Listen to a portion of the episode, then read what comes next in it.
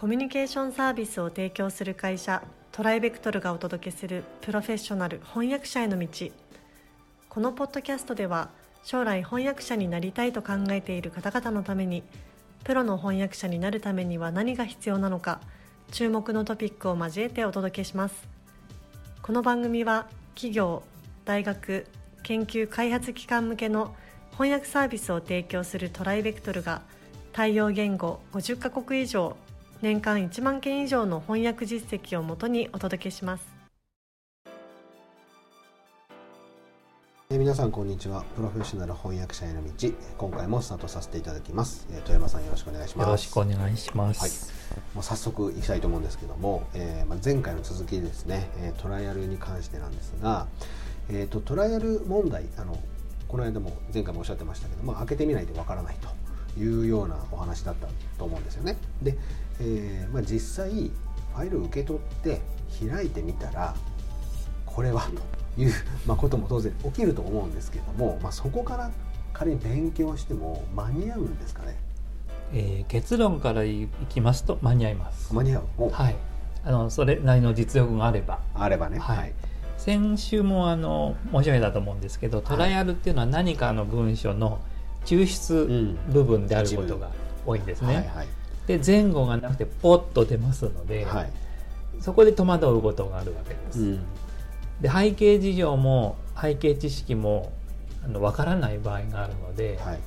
日頃からその分野に親しんでいれば、まあ、スラスラとできますけどはい。そうでなければ超あの当然トライアルもらってから初めて調査にかかるっていうこともうん。当然あるわけではいはい。それは翻訳者が翻訳会社側も想定済みです、あ想定済み。はい、なるほどそういうは調査もどの程度やってくれるのかっていうことを審査するわけです。うーんなるほど。そこも見てますよそういうことですね。うんうんうん。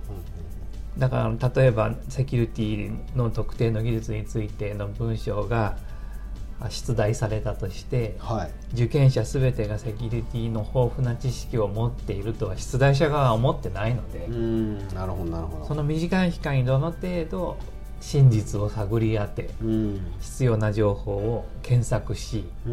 引っ張り出してこれるかっていうところも見られるわけですねまだ本当に実際のお仕事そうですそうでその通りです。なるほど仕事の時はそうですからね,、まああの苦手な分野のもやらなきゃならないこともたくさんありますので、これまでもねポッドキャストではい。全部ずっとおっしゃってましたもんね。そうなんです、れね好きな分野だけできるわけではないので。う んそうですね。そういう意味でトライアルの問題が来てからよっしゃとうん。取り掛かって、うん。猛勉強して、はい。その分野のある程度の通になってやると、なるほど。そういう感じになりますね。なるほどなるほど。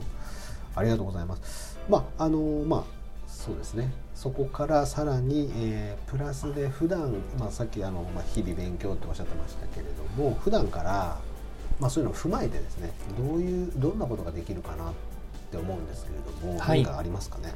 当然ですからあの毎回そうやっていたんでは仕事にならないわけですね。そう大変ですもんね。毎回あの猛勉強してたのでははい身が持ちませんの確かにで、確かトライアル1台だったらにわか勉強でもなんとかなるにしても、に、うん。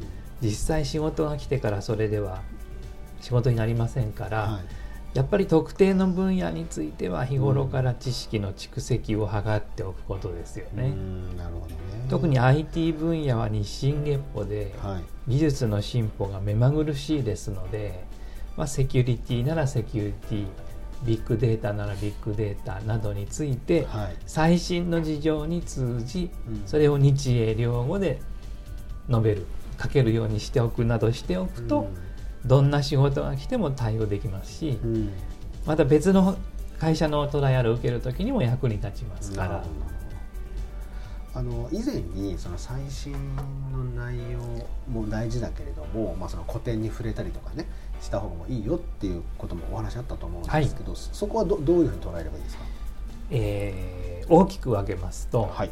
古典っていうのはあの、まあ、教養。はい。総合的なうん情報に対する、えー姿勢の寛容というような意味合いがあります。はいはいはいはい。ですから高度な情報を扱うためのうん。人としての何て言うんでしょうか。ベースになるような感じベースそうですね。人格の養成になるわけですね。うんうんで最新の情報というのはどちらかというと目先の問題で、うんうん。実際仕事をしていくために必要な情報という感じになりますのでやはり両方兼ね備える必要があるかと思います。なるほど。まあじゃあやっぱバランスよくそこはそうですね。あの見ていった方がいいですよはい。ね。うん、なるほど。まあやっぱり普段から勉強しないとダメってことですね。あこれ何回も言のいますけど。ーもう何度も申し上げてるんですけどそういうことですね。プロの翻訳者ってお仕事しながら勉強しなきゃいけないってことですよね。あのこれは皆さんおっしゃいますけど、はい仕事しながら勉強してるってよく言われますねやっぱり。そうだからい今までの知識だけではもうどうにもならない。はい、絶えず勉強してますね。ああなるほどなるほど。それはやっぱり好きじゃないとできないっていう。そうですね。あとよく本読んでますね。優秀なあ翻訳者そうなんだ。それは英語でも日本語でも。はい、日英両語でいろんな分野の本や本を読んでいる方が多いです。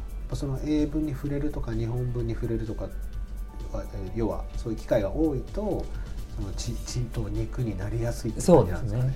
あーはいなるほどそしたらまあ皆さんそれはちょっと目指していただかないといけないところかなと、はい。プロを目指す以上はってことですよね。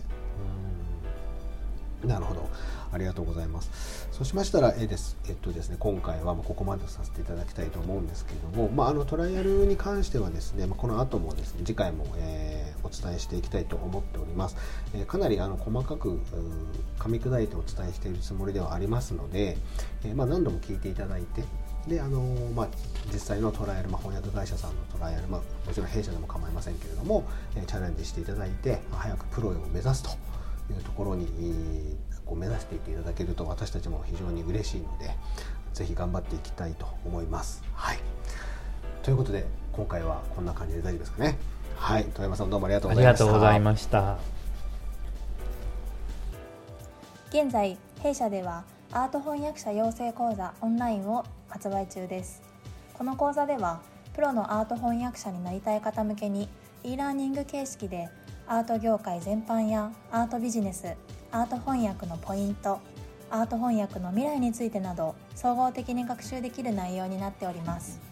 ご興味のある方はトライベクトルアートでご検索ください。今回のポッドキャストはいかがでしたでしょうか？弊社では翻訳者志望の方からのトライアルも受け付けております。弊社ウェブサイト翻訳者募集のページをご覧ください。その他ご質問やお問い合わせはいつでも弊社ウェブサイトからご連絡ください。